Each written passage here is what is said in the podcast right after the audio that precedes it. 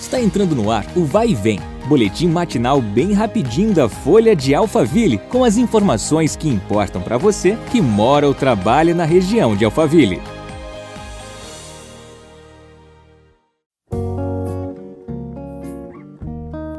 Olá, tudo bem?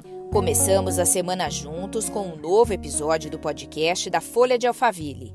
Eu sou a Beatriz Bononi e agradeço sua companhia.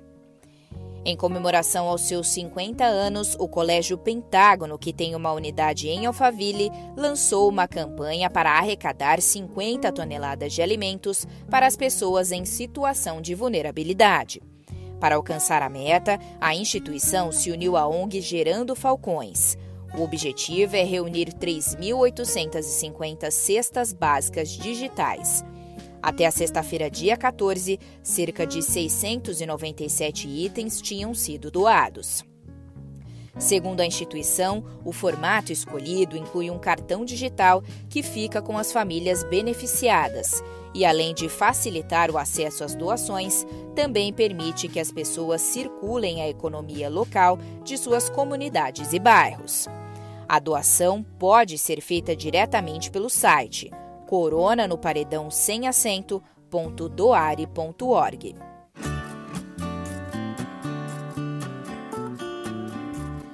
O assunto agora é política.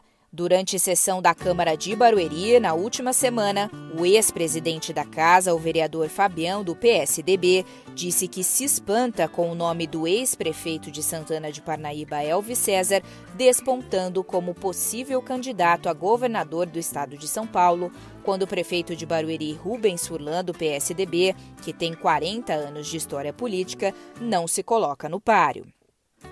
Perguntado sobre o assunto, Furlan disse que não há desgaste, mas que Elvis não tem que ficar se comparando a ninguém. Eu estou aqui pela sexta vez, não é porque eu fiz bobagem, é porque eu trabalhei muito. Né? Então, ele tem o meu respeito, ele que cuide dele.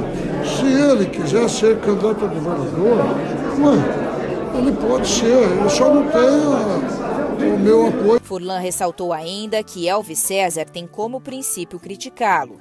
Segundo o mandatário, Elvis e o pai, o deputado César, não perdem a oportunidade de cutucá-lo. E, em sua opinião, ele deveria se esforçar para ser um parlamentar melhor.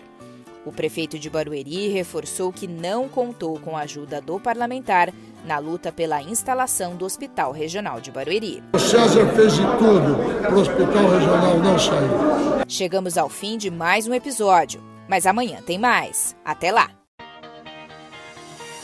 Vai e vem o boletim da Folha de Alphaville. Compartilhe!